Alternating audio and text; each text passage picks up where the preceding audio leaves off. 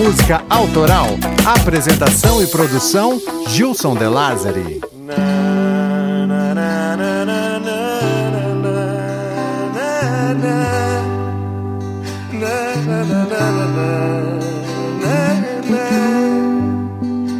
Se você chegou até aqui, provavelmente quer ouvir histórias de Belchior, então seja bem-vindo. Esse é o ponto em comum. O compositor cearense Belchior nos deixou em 2017 e muitos mistérios sobre seu desaparecimento ainda pairam na mídia. Belchior é pauta de muitos debates filosóficos. Uma de suas principais frases, amar e mudar as coisas, poderia até se tornar um debate a nível acadêmico, mas queremos mesmo aqui é exaltar a filosofia de boteco de Belchior, que após dois ou três drinks se torna irresistível, mesmo com suas palavras simples, mas que pode cortar a carne do transeunte desavisado. Eu me lembro muito bem do dia que eu cheguei, jovem que desce do norte pra cidade grande os pés cansados e feridos de andar légua tirana. E lágrimas nos olhos de ler o Pessoa e de ver o verde da cana. Quem o conheceu dizia que Belchior não tinha o estereótipo do roqueiro alcoólatra que protestava caso o camarim não estivesse conforme as suas exigências. Belchior sequer tinha cara de roqueiro. O bigodão preto exalava um certo mistério, mas sua aura exalava a essência do rock and roll contestador e rebelde com boas pitadas de doçura, né?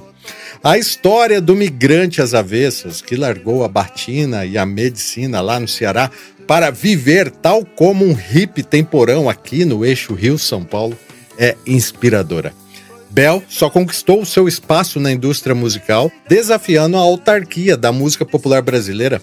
Ou você nunca reparou que Alucinação, o seu disco lá de assinatura, é um protesto ao comodismo cultural que amarrava e estigmava nossos artistas em plena ditadura militar.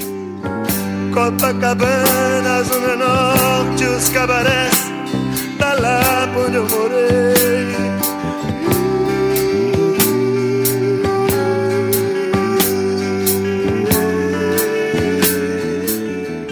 Apesar de ter deixado esse plano existencial, Belchior ainda hoje continua mais vivo entre os jovens do que entre os ex-jovens lá da sua época.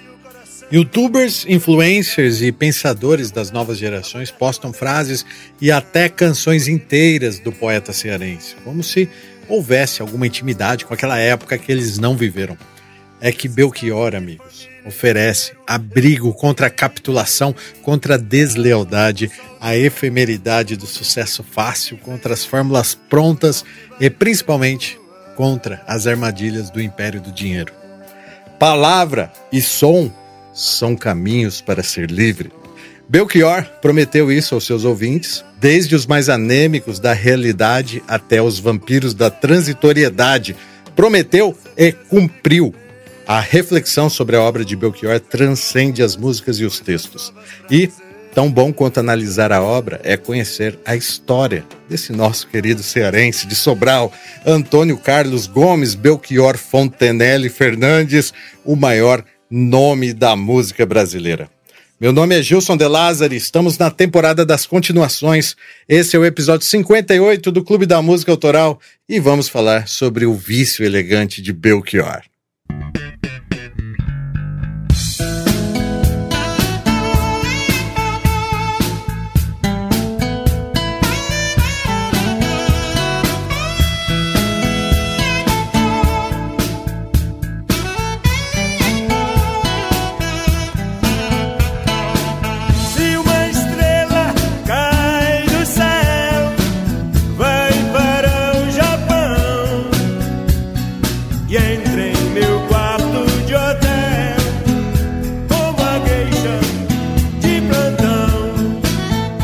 Clube da Música Autoral é um podcast produzido em parceria com Rogério Cocão Silva e os sócios estrategistas desse clube aqui.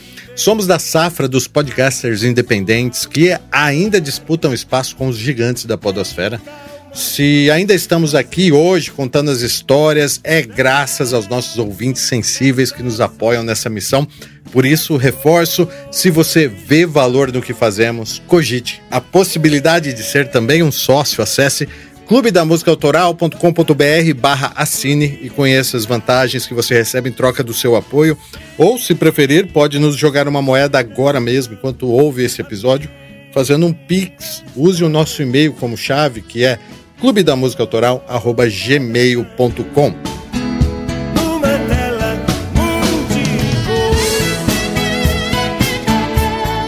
Lá no mesmo site do clube, você pode também conferir as fotos, os fatos narrados aqui. Também é, pode pôr em dia os episódios atrasados. E se você curtir, não te custa nada também compartilhar com aquela pessoa legal que também gosta de histórias e gosta de Belchior, né?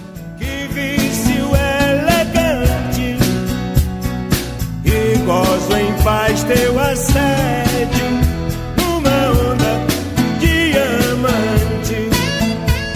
O clube está nas redes sociais e se você se sentir à vontade, pode deixar um comentário sobre os episódios dessa temporada aqui, que é a temporada das continuações que serão lidas no episódio extra. Lembro também que montamos uma playlist com todas as músicas que o Cocão usou aqui nesse episódio, para ninguém ficar com saudade do Belchior, tá? eterna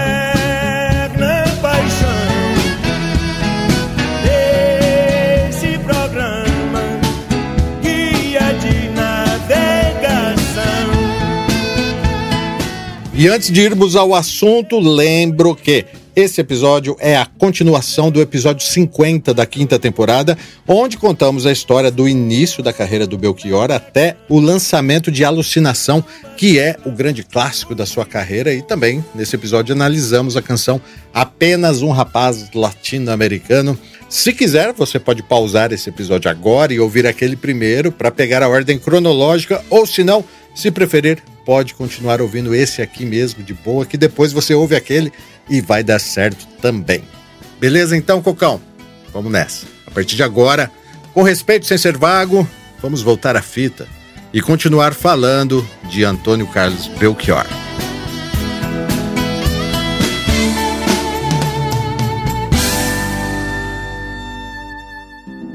Clube da Música Autoral.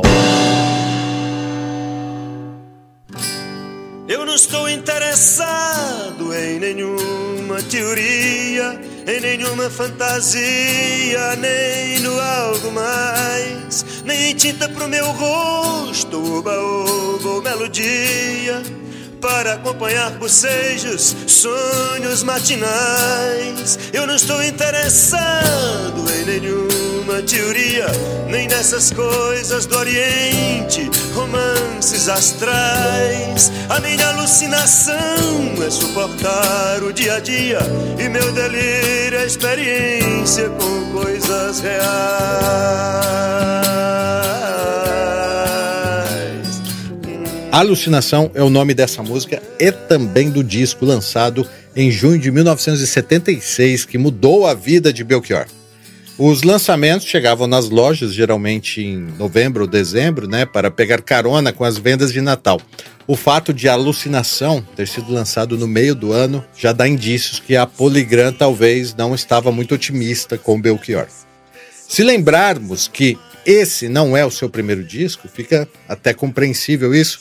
A estreia de Belchior em um disco solo, só dele mesmo, aconteceu dois anos antes, em 1974, no álbum homônimo lançado pela Chantecler e que foi, infelizmente, um fiasco de vendas, apesar de conter lá clássicos como Na Hora do Almoço e uma das minhas preferidas, A Palo Seco, que foi relançada também em Alucinação. Se você vier me perguntar por onde andei no tempo em que você sonhava, olhos abertos lhe direi Amigo, eu me desesperava. Sei que assim falando pensas que esse desespero é moda. em 76, mas ando mesmo descontente, desesperadamente eu grito em português. Mas foi somente em 1976, com Alucinação, produzido por Marco Mazzola, que Belchior teve o reconhecimento que merecia. Aliás, ele superou a expectativa da gravadora ao vender 30 mil cópias só no primeiro mês, contabilizando a longo prazo o total de 500 mil cópias vendidas, algo que, para o mercado fonográfico dos anos 70, representava um gigantesco sucesso. Mas tudo isso se deve a um outro sucesso, um sucesso que deu carona para a alucinação. Estou falando de Falso Brilhante, de Elis Regina, lançado poucos meses antes e também produzido por Mazola. Inicialmente, Elis iria gravar apenas uma música de Belchior, mas após conhecer e ficar íntima do cearense, resolveu ampliar o repertório.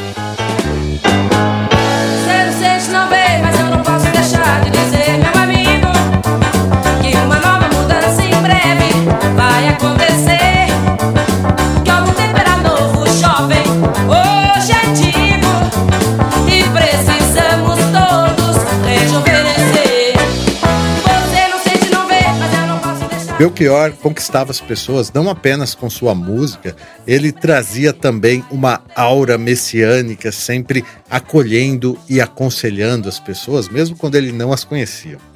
Quem teve a sorte de ter essa conversa com Bel narra o quanto que ele é, era diferente dos demais artistas de sua época, que em comum tinham os egos inflados e muito pouco carisma fora dos palcos, né, nos bastidores.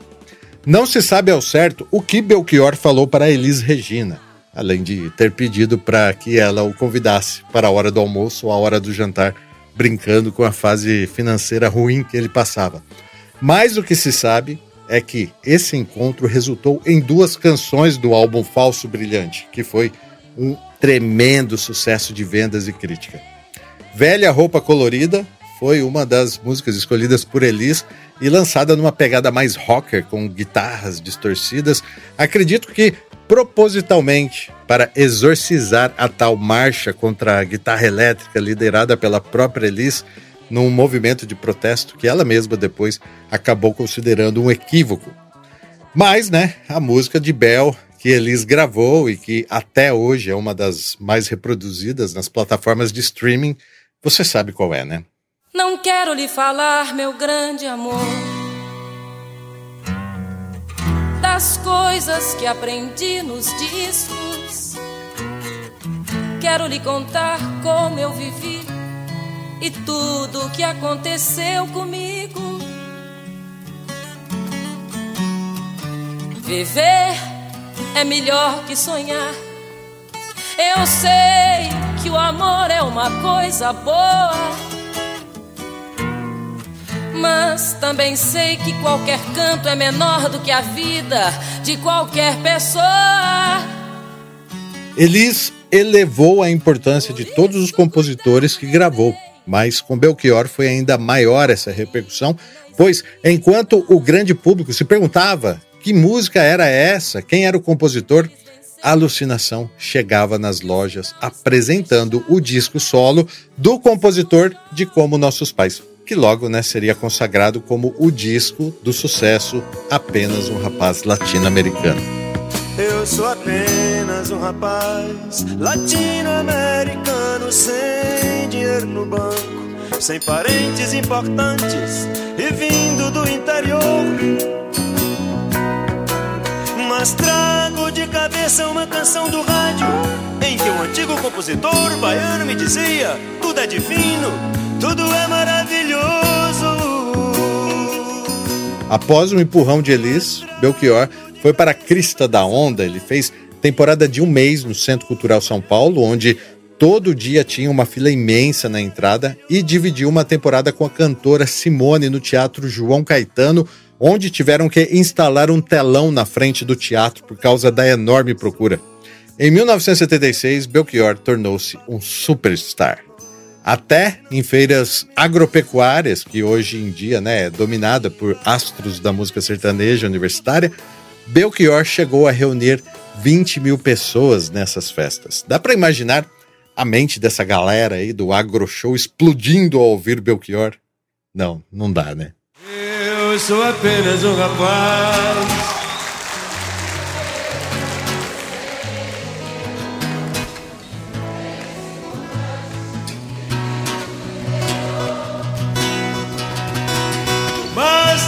De cabeça uma canção do rádio em que um antigo compositor baiano me dizia tudo é divino.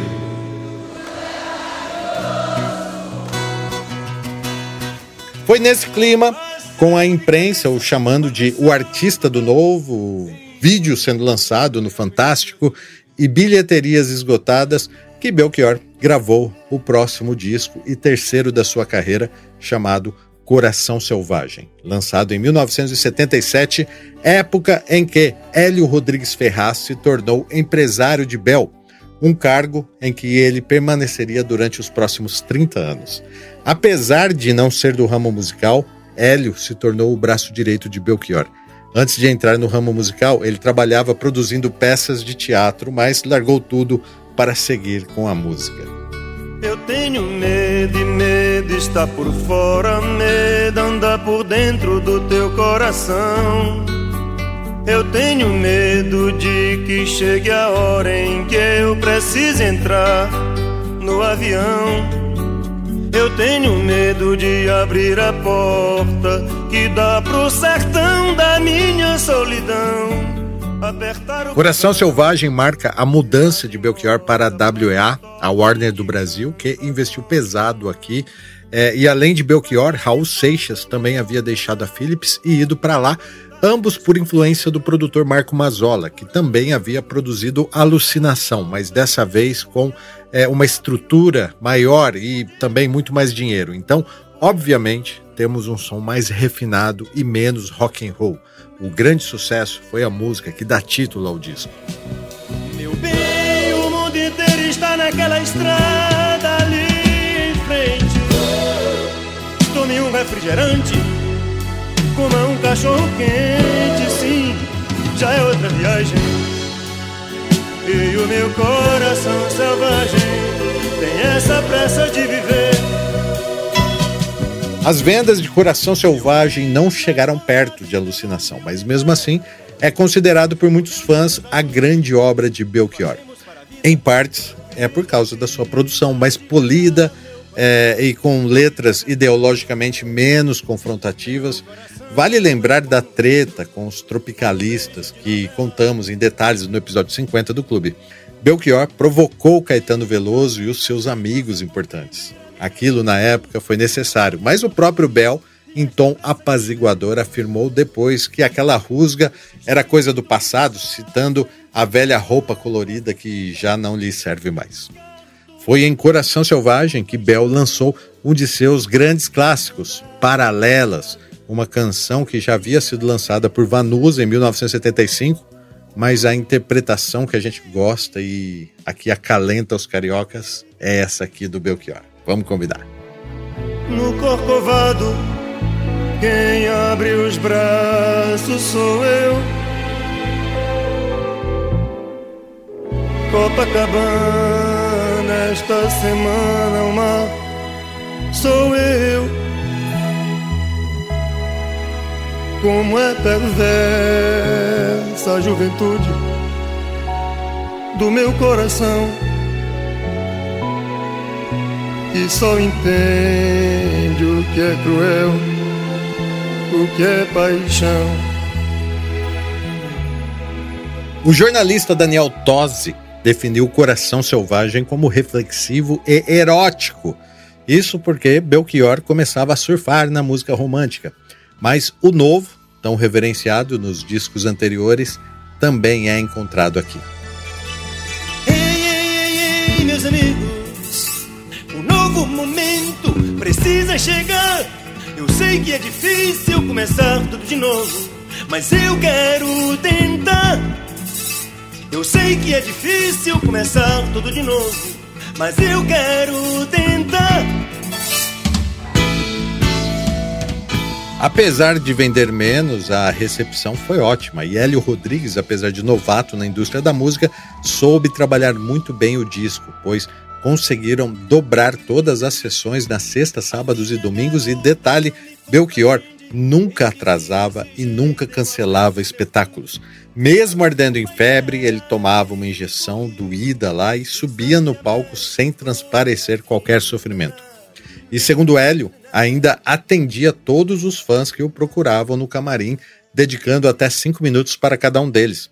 Belchior era um artista muito agradável e, mesmo fora do ambiente artístico, mantinha o grande senso crítico e conseguia conversar com qualquer pessoa sobre qualquer assunto. Eu era alegre como um rio, um bicho, um bando de pardais, como um galo quando havia quando havia galos, noites e quintais. Mas veio o tempo negro e a força fez comigo mal, que a força sempre faz. Não sou feliz, mas não sou mudo. Hoje eu canto muito mais. Não sou feliz, mas não sou mudo. Hoje eu canto muito mais. Lendo matérias da época, notei que parte da crítica parecia concordar que Belchior cedeu à tentação de investir no apelo sexual. O bigodão pode parecer folclórico hoje, mas na época era sexy, tá? assim como a sua voz, meio rouca, particularmente anasalada, que tinha uma pegada meio folk, um estilo pouco explorado na música brasileira até então.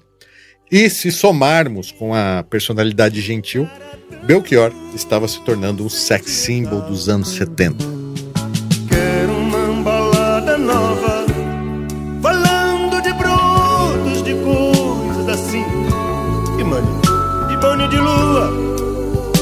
De mim. Um cara tão sentimental. Quero a sessão de cinema das cinco, pra beijar a menina e levar a saudade na camisa toda suja de batom. Eu seria vago se não falasse também é, do momento político e da influência dos militares na cultura brasileira. Em Coração Selvagem tem uma canção chamada Populus, que era para ter sido lançada em alucinação. Aliás, Belchior queria que o nome do disco fosse Populus e não Alucinação. Os planos mudaram quando a música foi censurada pelos militares porque tinha uma referência subliminar aos presos políticos e às torturas que ocorriam nos prédios do DOPS na época. Antes de Alucinação, Belchior não era famoso. Já na época de Coração Selvagem, que foi lançado depois, ele se tornou muito popular e os censuradores acabaram não tendo a mesma postura e acharam por bem, dessa vez, liberar Populus para ser lançada. Populus, meu cão, o escravo indiferente que trabalha e por presente tem migalha sobre o chão. Populus, Populus, Populus, meu cão. Populus, meu cão. Populus, meu cão. Conforme crescia sua importância e influência, Belchior ia se tornando alvo e vidraça. Eram tempos espinhosos que exigiam um confronto planejado. Mesmo com várias canções tolhidas pela censura, Belchior nunca quis ser ponta de lança, nem militar contra o regime de exceção. Sua abordagem ao falar de política sempre foi mais consoante, citando mais Mikhail Bakunin do que Marx ou Lenin. Abre aspas. Não é simplesmente a arte ou a informação que estão sendo censuradas, mas todo o povo. Como é mais difícil censurar todo o povo, censuram-se os intelectuais, os artistas, a imprensa. Eu não faço música partidária. Eu sou a favor de um recrudescimento das qualidades individuais diante de qualquer instituição e também da instituição política. Se tem governo, eu sou contra. Se tem partido, eu sou contra. Eu não quero pertencer a partido, igreja, escola, a nenhum grupo institucional. Eu só pertenceria a um partido que não quisesse o poder. Fecha aspas. No Congresso do Medo Internacional ouvi o segredo do enredo final sobre Populos, meu cão, sobre Populos, meu cão. Documento oficial em testamento especial sobre a morte sem razão de Populus, meu cão, de Populus, de Populus, de Populus. Populus, Populus. No final dos anos 70, não só o regime militar estava enfraquecido, mas também o movimento hippie que vinha perdendo seus adeptos. Porém, Belchior envelheceu muito bem. Até hoje, ele causa reflexão com suas músicas do passado e por isso conseguia se encaixar em todas as tribos. Hélio, por sua vez, mantinha a agenda com uma média de 130 shows por ano, fora as eventuais apresentações pela Europa e Estados Unidos. A Warner fazia todas as suas vontades e também o bajulava. Eles queriam mais discos de sucesso e foi nesse clima de bajulação que Belchior entrou em estúdio para gravar o seu quarto trabalho, Todos os Sentidos, lançado em 1978. E como não poderia ser diferente, a música de trabalho foi A Divina Comédia Humana. Estava mais angustiado que um goleiro na hora do gol. Pera aí, Cocão, pera aí. Se liga nessa frase, ó. Estava mais angustiado que o goleiro na hora do gol. Belchior era refinado, sim, mas ele sabia conversar com as massas. Eu adoro essa comparação, porque, salvo exceções, um goleiro de futebol está ali apenas para evitar que o seu time sofra o gol. Sendo esse um esporte tão popular e sendo o gol o momento ápice da partida, o mais fotografado, que vai sair na página de esportes lá, como não assimilar a expressão de angústia de um goleiro imponente vendo a bola passar por ele, prestes a entrar no gol? Cara, é sensacional. Deixa eu tocar de novo, Cocão. Estava mais angustiado que um goleiro na hora do gol. Quando você entrou em mim, como um sol num quintal. Aí um analista, amigo meu, Disse que desse jeito não vou ser feliz direito. Porque o amor é uma coisa mais profunda que um encontro casual. Todos os Sentidos novamente foi produzido por Mazola, que dessa vez contou com a ajuda de Liminha na coprodução. E pela primeira vez, Belchior gravou nos Estados Unidos, no Westlake Studios. Ele contou com o apoio de músicos americanos super experientes e, quando perguntado sobre isso, Bell foi cauteloso ao descrever o deslumbre em ter acesso aos equipamentos de ponta e aos profissionais americanos. Ele disse que foi uma experiência importante, mas ele não havia se impressionado muito. Abre aspas. Eu venho de uma realidade artesanal, rudimentar em que você sabe que pode se espremer com meios precários e até se contentar com determinadas imperfeições. Fecha aspas. Bell sabia se expressar com sabedoria e com respeito, ele conseguia falar tudo o que queria ao seu algoz e ainda tomar um vinho com ele no final da noite. Nesse disco, gravado nos Estados Unidos, Bell resolveu resgatar uma música muito densa e enigmática da sua carreira, que também está no primeiro disco, Na Hora do Almoço que até tocou bem nas rádios e tal na época, mas devido à adição de elementos sonoros não usuais, essa versão aí de 78 acabou ficando datada. No centro da sala, diante da mesa, no fundo do prato, comida e tristeza, a gente se olha, se toca e se cala, e se desentende no instante em que fala.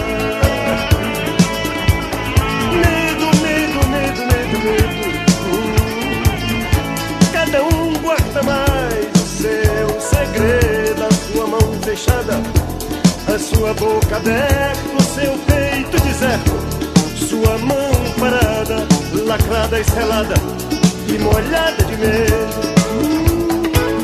Quem sempre estava próximo com ele afirma que Belchior voltou diferente dos Estados Unidos, mais engraçado, extravagante, trazendo roupas com plumas e paetês.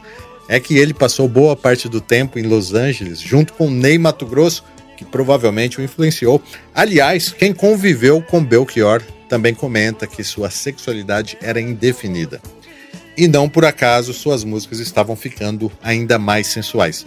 Belchior estava entrando num novo nicho do público feminino, por acaso o mesmo público que consumia Roberto Carlos e Chico Buarque, apesar que esse apelo comercial incomodava alguns fãs das antigas e principalmente os críticos. Preocupado, Bel os respondeu. Abre aspas, numa sociedade politicamente reprimida, existe consequentemente uma sensualidade reprimida. Por isso tudo é que não adianta nada fazer um disco que não mobilize a consciência das pessoas. Fecha aspas.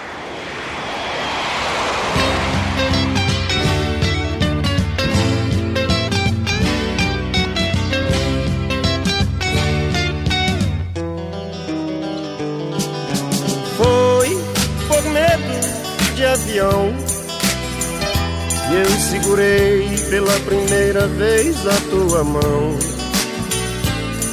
Um gole de conhaque, aquele toque em teu cestinho.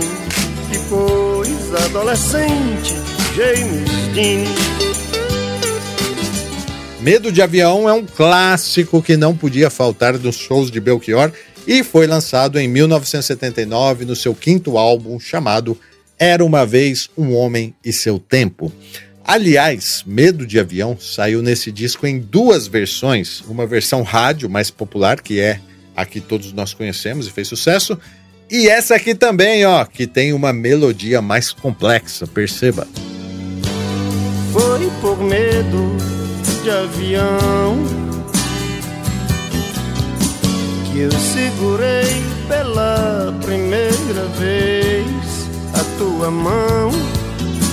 Um de conhaque, um toque em teu cetim.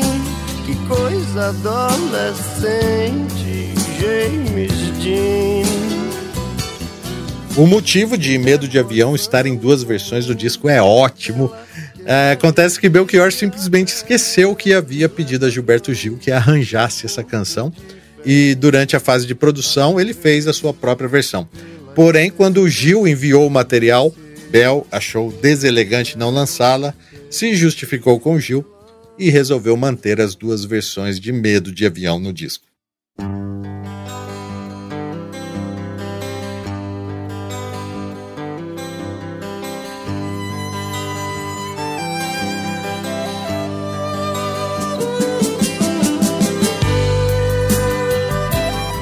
Esse quinto LP mostra um Belchior preocupado com as críticas e os rumos da sua carreira.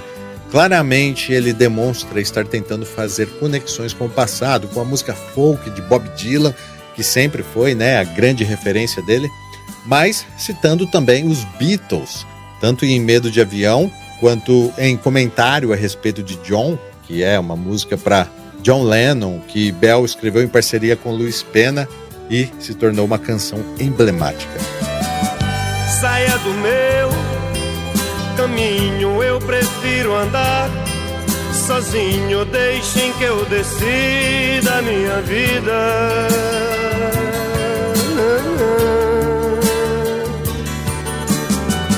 Não preciso que me digam de que lado nasce o sol, porque bate lá meu coração. A letra faz clara alusão à vontade de Lennon de deixar a banda e seguir a vida com Yoko Ono. Mas a impressão que se teve na época foi que os autores estavam prevendo a morte de Lennon, quando eles dizem: John, a felicidade é uma arma quente. Apesar disso ser a tradução do título de uma música de Lennon e McCartney, essa frase impactou, porque poucos meses depois, em 1980, John Lennon morreu baleado. John, eu não esqueço, não, não. A felicidade é uma arma quente, quente, quente.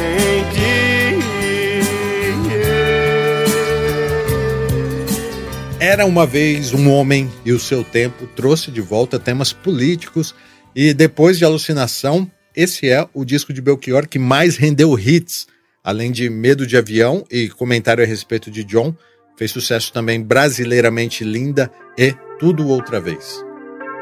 Há tempo, muito tempo que eu estou longe de casa e nessas ilhas cheias de distância, o meu blusão de couro se estragou. Ouvi dizer num papo da rapaziada que aquele amigo que embarcou comigo, cheio de esperança e fé, já se mandou. Uma outra curiosidade é que esse álbum não foi produzido por Marco Mazzola, e sim por Gucci Carvalho, um dos fundadores da Warner no Brasil. Eu até gostaria de saber porque Mazzola deixou de produzir Belchior. Ele tem um canal no, no Instagram e no YouTube que comenta fatos curiosos dos discos que ele produziu. Eu tentei contato, mas não obtive resposta. Enfim, o fato é que, a partir de 1980, os discos de Belchior perderam um pouco da novidade, aproximando-se mais do estilo tradicional comercial que as gravadoras pregavam.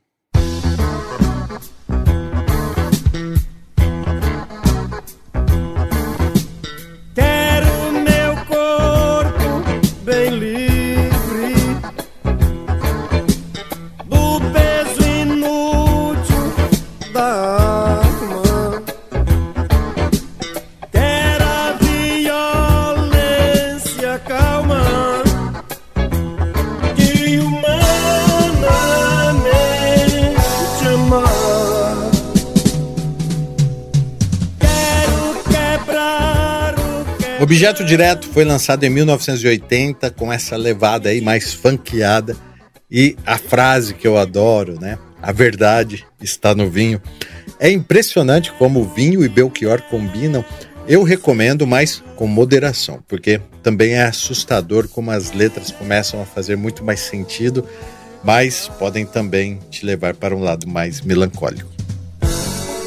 A verdade está no vinho em vinoférias e me faz coxe, anjo torto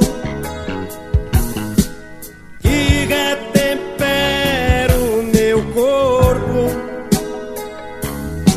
nos pecados capitais.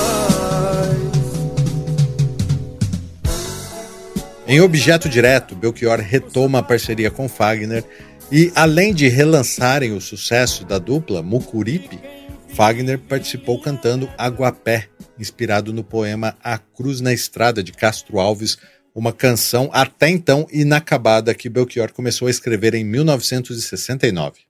Capineiro de meu pai, não me corte os meus cabelos. Minha mãe me penteou minha madrasta me enterrou pelo figo da figueira que o passarinho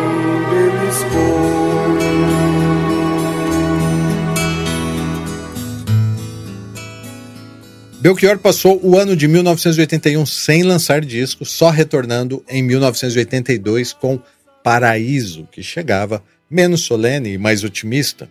Essa, na minha opinião, é a melhor capa de Belchior, com uma espécie de bandeira brasileira estilizada e Belchior sorrindo ao centro, evidenciando os planos futuros, pois ele estava planejando montar o seu próprio selo e não por acaso se chamaria também Paraíso Discos.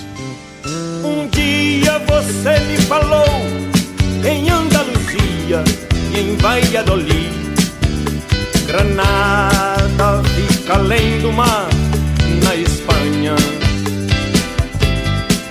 Molhou em meu vinho seu pão e também me falou em coisas do Brasil. Guernica, um poeta tombado na guerra civil. O maior sucesso foi essa canção aí, chamada Que Tudo Mais Vá Para o Céu, escrita em parceria com Jorge Maltner. Mas teve outras parcerias importantes nesse disco também, é, Aguilar, Guilherme Arantes e Arnaldo Antunes, esse último em comecinho de carreira, mas já impressionando o Belchior.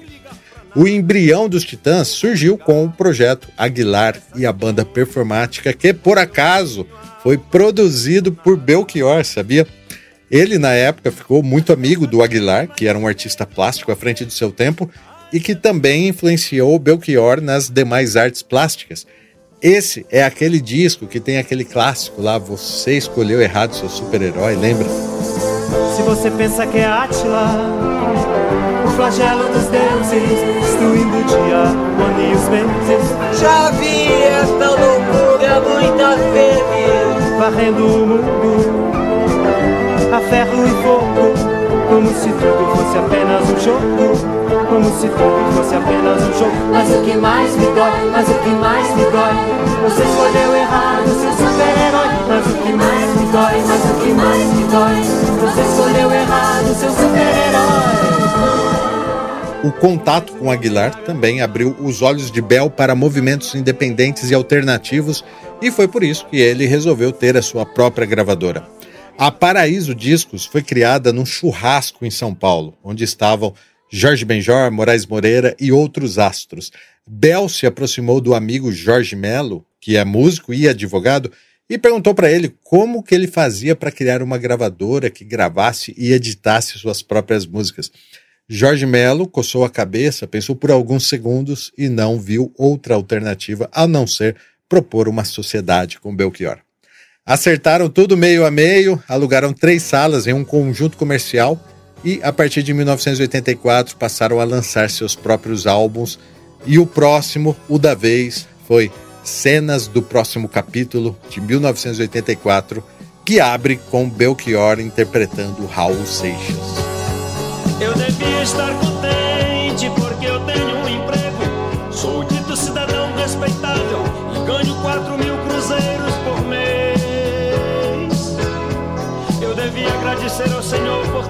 sucesso na vida como artista. Eu devia estar feliz porque consegui comprar um Corcel 73.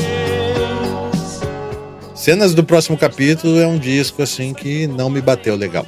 Essa bateria programada, apesar de ser uma novidade na época, acabou deixando o trabalho datado. 1984 foi um ano muito, muito importante para Belchior porque ele resolveu participar ativamente dos destinos do país e engajou-se na campanha das diretas já. Bell esteve presente no histórico palco da Praça da Sé e não só isso, viajou com a comitiva para várias capitais e foi um dos artistas mais influentes do movimento. Todo mundo sabe, todo mundo vê. Eu tenho sido Idade pra esquecer que a gente é fraca, é pobre, viu? Que dorme sob as luzes da avenida, é humilhada e ofendida pelas grandezas do Brasil. Que joga uma miséria na esportiva, só pensando em volta viva pro sertão de onde saiu. Todo mundo sabe. Belchior já não vivia seu momento discográfico mais brilhante. Ele estava vendendo pouco se comparado aos sucessos anteriores mas continuava forçando seus próprios limites. Em 1986, ele recrutou aquela que seria a sua banda mais longeva, a Radar, que o acompanhou durante mais de 10 anos e gravou 10 discos com ele. Entre eles, eu cito Melodrama, de 1987, Elogio da Loucura, de 1988, e três discos ao vivo lançados em 86, 90 e 1995. Um outro fato curioso sobre a banda Radar é que eles eram a banda de apoio do Raul Seixas. E assim que se separaram, Belchior, que já havia assistido os caras tocando e gostado do que viu, fez o convite, que foi prontamente aceito. Obrigado! Quero apresentar a todos vocês a banda Radar. Teclados, Cláudio Sajevin. Sax, flauta, Les Urales. Guitarra, Baixo, João Mourão. Batera, Messier Parron. Presentemente eu posso me considerar um sujeito de sorte, porque apesar de muito moço, me sinto são e salve pó. E tenho comigo pensado, Deus é brasileiro e anda do meu lado. já não posso sofrer no ano passado. Tenho sangrado demais, tenho chorado pra cachorro. Ano passado eu morri, mas esse ano eu não morro. Tenho sangrado demais, tenho chorado pra cachorro. Ano passado eu morri, mas esse ano eu não morro. A partir dos anos 90, os lançamentos de Belchior infelizmente entraram no loop de repetição. Ele não conseguiu mais se reinventar e a maioria dos seus álbuns dessa fase aí são coletâneas, com uma ou outra música inédita sem grande repercussão. A gente respeita a obra como um todo, mas os anos 90 para Belchior acabou sendo mais marcante pelas incessantes turnês pelo interior do Brasil e às vezes até fora. Reza a lenda que Belchior e a banda Radar fizeram 35 shows em um mês. Como a popularidade do cantor havia diminuído, Bel e Hélio bolaram uma apresentação prática e eficiente, com estrutura simples e sem grandes exigências dos contratantes, para sim caber também em pequenos palcos pelo interior afora e, ao mesmo tempo, né, não decepcionar nos grandes eventos. Bell era um dos poucos artistas que remunerava seus músicos de acordo com a tabela da Ordem dos Músicos e corrigia a inflação baseado na variação do dólar. Quem viveu tempos de hiperinflação e plano Collor vai lembrar do perrengue. Eu sou apenas um rapaz parentes importantes e vindo do interior mas trago de cabeça uma canção do rádio em que o antigo compositor baiano me dizia: tudo é divino, tudo é maravilhoso. Vale lembrar também que Bel adorava a imprevisibilidade da estrada. Ele aproveitava os momentos de solidão para ler, escrever e fumar o seu velho cachimbo, sempre sereno e disposto a dar um bom conselho ou compartilhar uma garrafa de vinho. Enquanto muitos artistas acabam deprimidos na estrada, né? Porque ficam longe da família e tal. Bel passava até três meses fora de casa. Então, obviamente, isso teve consequências na sua vida matrimonial. Ele foi casado com Angela Margaret Heyman por 30 anos. Ela é inglesa e eles se conheceram em um retiro espiritual quando Bel era ainda um cantor de pouca expressão. Casaram-se em 1976 e no mesmo ano nasceu a primeira filha, Camila, e depois veio Micael em 1981. Nesses anos 90, de muita estrada, vinho e encontros casuais, Belchior acabou se apaixonando novamente. E para lhes contar essa história, que foi divisora de águas na vida de Belchior, vou usar na íntegra um capítulo de Apenas um Rapaz Latino-Americano é, escrito por J.B. Medeiros e que se chama Vício Elegante, o tema do episódio 58 do Clube. Quem é? Clube da Música Autoral.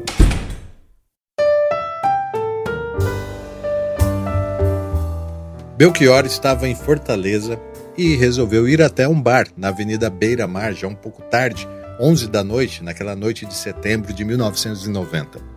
As mulheres assanharam-se, uma japonesa paulista lhe pediu um autógrafo, uma mulata deixou seu perfume no colarinho dele, uma loira miúda lhe sorriu significativamente a caminho da toalete, mas houve uma garota de uns 20 anos que não lhe deu a mínima atenção.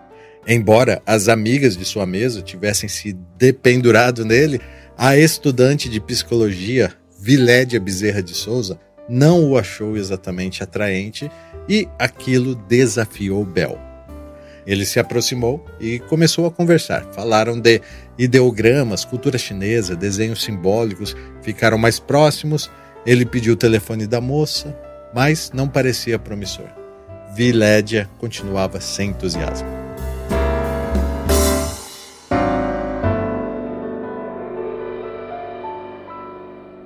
Seis meses depois, Belchior ligou, em março de 1991. Ele voltou a Fortaleza, dessa vez para trabalhar. Estava em turnê. Saíram. Ele foi mais incisivo e começaram a namorar.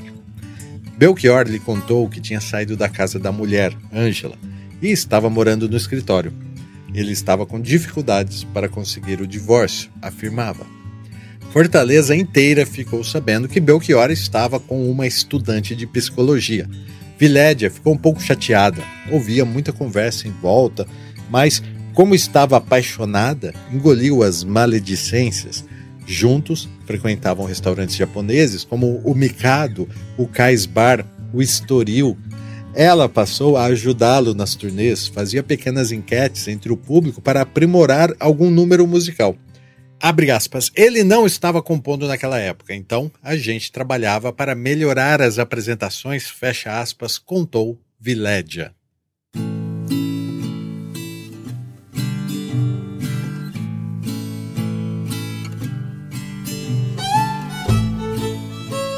Em 1996, Belchior ficou acabrunhado com algumas resenhas de jornais e revistas que diziam que ele estava repetitivo nos shows. Vilédia o convenceu a apostar na veia de intérprete. Abre aspas. Sabe, Bel, tem artistas que cantam músicas de outros artistas. Por que você não faz um disco assim? Fecha aspas. Foi o que ela lhe disse. Belchior gravou então o disco Vício Elegante, no qual quase todas as músicas foram escolhidas ou tiveram a aprovação dela. A única composição inédita do álbum, a que dá título ao disco, escrita por ele e Ricardo Bacelar, foi composta para ela.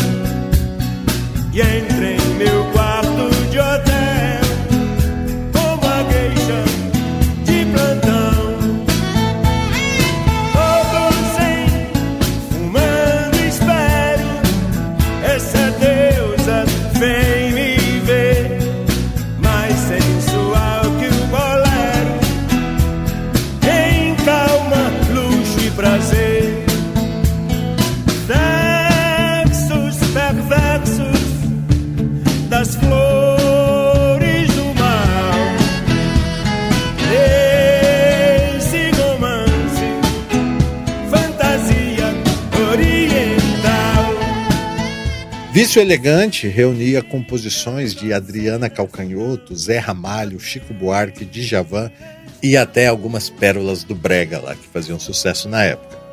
Em Fortaleza, no mundo das fofocas, sempre que falavam a respeito de Vilédia Bezerra de Souza, era para retratar alguém que se beneficiou de alguma forma de Belchior. Mas os amigos de ambos lembram dela como uma garota prestativa que ajudava Belchior além de lhe fornecer cama, mesa e banho em seu apartamento no bucólico Parque do Cocó. Ela foi a mulher de Bel durante 11 anos, de setembro de 1990 até 2001. A casa dela era dele. Ali, Belchior pintava ideogramas, tinha sua caixa de tintas e pincéis e outros pertences pessoais. Passava o dia na casa da mãe e à noite chegava para o tatame de Vilédia, que ele chamava de seu jardim japonês. Ela fazia sessões de hipnose com ele, pois era também terapeuta holística e praticante da hipnose. Hoje, Vilédia usa o codinome Yang Li. Abre aspas. Um caso não dura 11 anos. Nós só não casamos porque ela não quis dar o divórcio. Lembra Yang Li? Ela, no caso, era Angela, a inglesa, como se referem comumente a Angela Riemann. Abre aspas, o que vale é o coração, o que vale é o que sente. Não fiz questão de ficar aparecendo. Fecha aspas.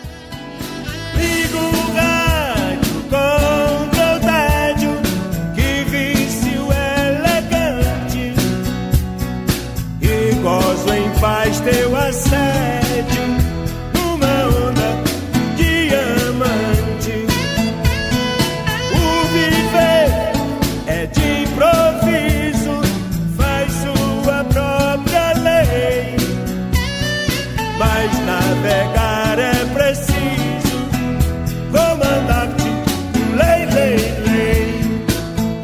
Em 24 de fevereiro de 1997, nasceu Vanik, filha de Vilédia e Belchior. Foi uma dupla surpresa para o cantor. Quase ao mesmo tempo, veio do interior de São Paulo a notícia de que outra namorada ficara grávida de Belchior. A professora Denise Garcia, que ligava com frequência para o telefone que supunha ser dele em Fortaleza, mas quem atendia era Vilédia. Então, o caos começou a se instalar. A professora Denise passou apenas uma noite com Belchior após um show. Era uma fã dedicada que ia vê-lo sempre que ele passava pelo interior. Foram descuidados, ambos, e ela ficou grávida após uma noite de amor. Belchior assumiu a menina, a registrou, pagava a pensão, mas não ia vê-la e também não acompanhava seu desenvolvimento. A situação não era melhor na capital do Ceará. Vilédia encafifou que Belchior estava tendo outro caso, desta vez com a cantora Lúcia Menezes, que conhecia desde menina. Não era verdade, mas Vilédia não aguentou o que supunha mais uma prova de amor repartido e lhe pediu que saísse de casa. Apesar de ser um pai presente e amoroso, ao sumir em 2007, Belchior deixou Vanik então com 10 anos, sem assistência. Na verdade, ele deixou tudo para trás, não apenas Vanik, e quando parou de pagar pensão, não deixou alternativa à Vilédia, senão entrar na justiça. Ela fez teste de DNA para garantir sua postulação judicial e ganhou.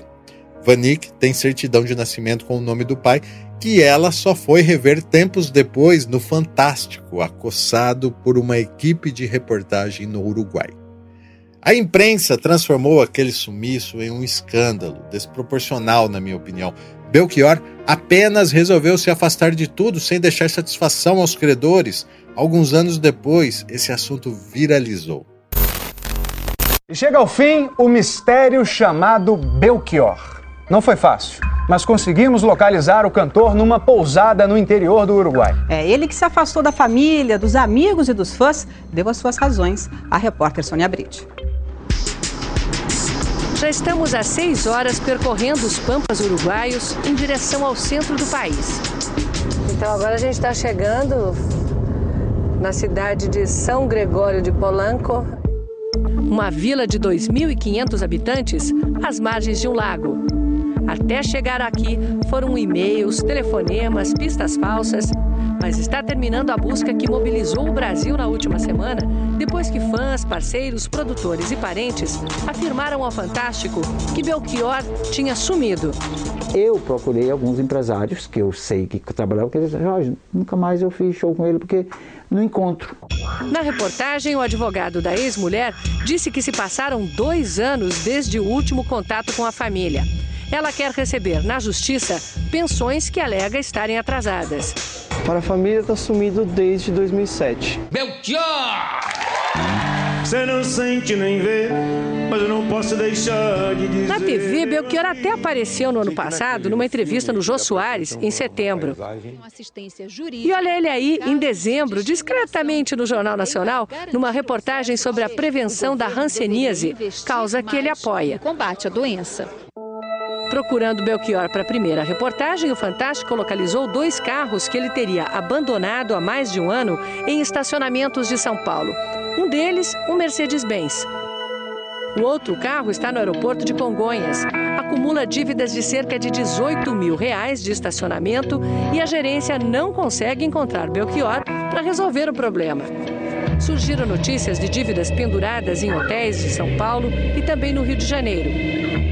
Este ex-produtor paulistano diz que Belchior deixou para trás um ateliê na capital com as coisas dele ainda lá dentro. Aqui são equipamentos, né? Equipamentos, muitos quadros aí ele pintava, escrevia, né? As notícias do desaparecimento foram repercutidas por toda a imprensa brasileira. Ganharam destaque internacional. O Guardian, respeitado jornal inglês, perguntou: onde está Belchior? Logo, a internet estava cheia de piadas. Numa fotomontagem, Belchior foi para a ilha do seriado Lost. Em outra, ele é uma das figuras célebres na capa de um disco dos Beatles. Até prêmio foi oferecido para quem encontrasse o artista. De todo o Brasil vieram relatos de gente que afirmava ter visto o cantor. Mas foi no Uruguai, na cidade de Colônia do Sacramento, que apareceram as primeiras pistas consistentes. O Fantástico localizou este casal que em junho jantou com Belchior e a atual mulher. Ele dominou a, a janta com as conversas, com histórias maravilhosas. Na mesma cidade, um grupo de turistas brasileiros também encontrou o casal. Ele conhecia as pessoas por onde nós passamos, pelos nomes, ele conhecia, ele conhecia com, a, com uma certa familiaridade, o que nos fez acreditar que ele já estava ali há um certo tempo. Foi então que recebemos um e-mail de uma pessoa que não quer ser identificada, dizendo que Belchior estava em outra cidade uruguaia, San Gregório de Polanco. Por telefone, procuramos nos hotéis. O dono de um deles disse que Belchior e a atual mulher permaneceram apenas cinco dias por lá e que tinham ido embora. E você não chegou a. não, não teve informação de para onde iam depois? Eh, não, não, não. Mas era mentira. Belchior? Foi na própria pousada, simples e tranquila, que finalmente chegamos a Belchior. Ele não gostou de ver seu sossego de dois meses aqui quebrado pela nossa chegada. Dentro de casa, não queria saber de conversa. A gente veio de tão longe para te encontrar, tem tanta gente te procurando lá no Brasil. É a mulher dele, Edna, quem vem negociar. O sol se vai e é noite quando finalmente lá vem Belchior. Afinal de contas, você está desaparecido? Você está aqui. Apareceu o Belchior? Bom, olha, posso Por dizer onde que não, você tem andado? eu posso te dizer que eu não vi o programa assim em tempo real, né? Uhum. Mas quando a minha assessoria falou do programa, eu já vi pela internet e achei achei estranho porque achei que tinha nenhuma relação comigo, sabe? Eu sou uma pessoa, eu não sou uma celebridade. Mas você não tem estado muito presente no Brasil. Assim, É, eu vivo em São Paulo. Eu vivo em São Paulo. a produção do Esse- Fantástico passou quatro semanas te procurando, não conseguiu te achar. Evidentemente eu estava aqui. Ah. Mas eu vivo em São Paulo e já é a segunda vez que venho de lá para cá, para o Uruguai. E estou fazendo um trabalho muito, muito especial aqui. E você sabe que eu tenho uma ligação muito grande com a América Latina, eu sou apenas um rapaz latino-americano. Muito especialmente nesse momento no Uruguai, que desde muito cedo me despertou interesse. Eu sou apenas um rapaz latino-americano sem dinheiro no banco. Belchior explica que não aceita falar sobre o que considera de caráter privado, a família um e questões financeiras, da- como da as supostas dívidas Bom, e os carros então, abandonados. Seguinte, é, eu não vou responder essa pergunta. Eu não tenho o menor interesse na vida privada de nenhuma pessoa, sabe? Nada, em nada. Você não deixou de fazer contato com seus amigos, com sua família nesse período? Não, olha, como eu disse, eu viajo com a minha mulher, Uhum. sabe? E tenho quatro filhos. E os Eu filhos estou você aqui tem aproveitando para mandar um super abraço para eles, sabe? Confirmar de novo meu amor, meu carinho para todos eles. E nessa, nesse momento da viagem e nas viagens que com certeza ainda vou fazer. Belchior também não quer falar sobre ex-colaboradores como empresários e produtores, mas garante que está trabalhando e vai voltar ao Brasil. Eu estou fazendo um trabalho de tradução da minha música para o espanhol. Vou lançar um cancioneiro eh, nas duas línguas, meu cancioneiro inteiro. E já fiz um trabalho aqui de tradução da minha música. Estou compondo muito. Quero fazer para, para o próximo ano um trabalho com canções inéditas, que já, já vinham fazendo. Não me peça que eu lhe faça uma canção como se deve. Correta, branca, suave, muito limpa, muito leve. Palavras. Assim que terminar esse trabalho aqui, é, com certeza eu vou de volta para minha cidade amada, para os lugares mais queridos do Brasil. Vou fazer show, vou lançar um disco com canções novas. E eu tenho certeza que vai ser, vai ser simplesmente a, a continuidade do, do amor que o povo do Brasil sabe que eu tenho por ele, sabe? E eu tenho o maior, o maior carinho, o maior amor por, por todas as pessoas que têm, que têm como seu trabalho fundamental o exercício da palavra cantada, sabe? Como percebe-se, houve um sensacionalismo desproporcional por parte do Fantástico nessa matéria produzida por Francisco Regueira, que apenas expôs Bell em um momento que ele vivia de profunda reflexão existencial. Em nenhum momento ele foi rude com a repórter, mas seria compreensível se ele dissesse: Estou onde quero, com quem gosto, não tenho nada a explicar a ninguém, pois eu sou livre. Mas não foi isso que Bell fez, ele foi muito gentil. Na edição final, provavelmente perceberam o quanto invasiva essa matéria tinha sido, e para finalizar lá, e acho que passaram um pano, convidaram colegas e artistas para chamar Belchior de volta. Nunca covardo, quem abre os braços sou eu. Abre os braços, sou eu. A gente te ama, Belchior. Estamos esperando por aqui para cantar pra gente. Esta semana sou eu. Belchior não tem aquela música? Se você vier me perguntar por onde andei. No tempo em que você O Brasil todo está perguntando onde é que anda você. Então, volta aí, companheiro. Vamos embora. Um abração. Você sabe que tem até um movimento Volta Belchior? Eu, eu me sinto imensamente feliz por me ver tão amado e tão requisitado, sabe? Porque é muito bom isso. E, e, eu, tenho, eu tenho certeza que esse movimento é um movimento super bem sucedido, porque. sabe? É, Voltarás. É, o Brasil, o Brasil está comigo sempre, sabe? Eu sempre estou voltando para o Brasil. Foi por medo de avião. Eu segurei pela primeira vez a tua mão. Um gole de conhaque, aquele toque em teu cetim. Que coisa adolescente. Já instinto. Mas ele nunca mais voltou da forma que a repórter desejava.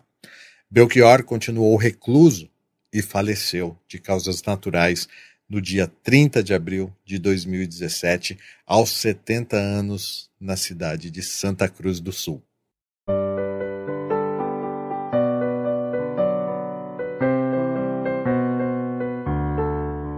O governador do Ceará decretou luto oficial de três dias, providenciando o translado do corpo, garantindo assim o desejo do cantor de ser enterrado no estado do Ceará, sendo velado em Sobral, sua cidade natal, e sepultado em Fortaleza.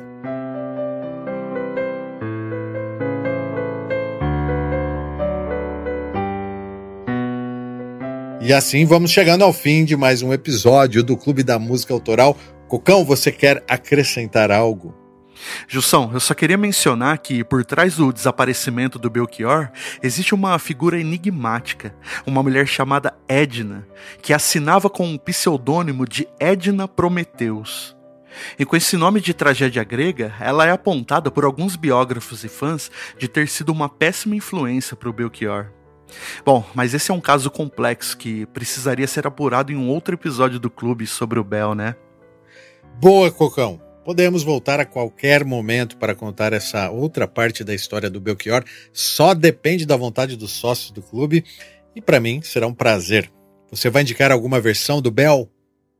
Opa, vou sim, Jussão.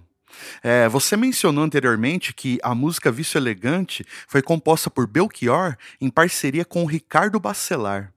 Bem, esse Ricardo Bacelar é um pianista, compositor e arranjador cearense que foi membro da banda Hanoi Hanoi, que fez bastante sucesso lá nos anos 80, lembra? Pois é, além de participar da composição da música, foi ele também que fez todos os arranjos do disco Vício Elegante. E para encerrar o episódio, eu vou tocar aqui uma versão da Vício Elegante que ele lançou em 2018, em homenagem ao Belchior. E olha, ficou lindíssima, viu? Escuta aí. Tô indo nessa. Valeu! Se uma estrela cai do céu, vai para o Japão e entra em meu quarto de hotel como a queixa de plantão. Todos em fumando espero essa deusa vem me ver, mas sensual que o bolero, em calma, luxo e prazer.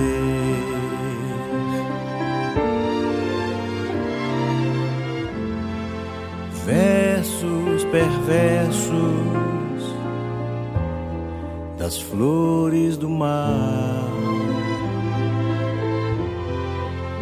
Nesse romance fantasia oriental.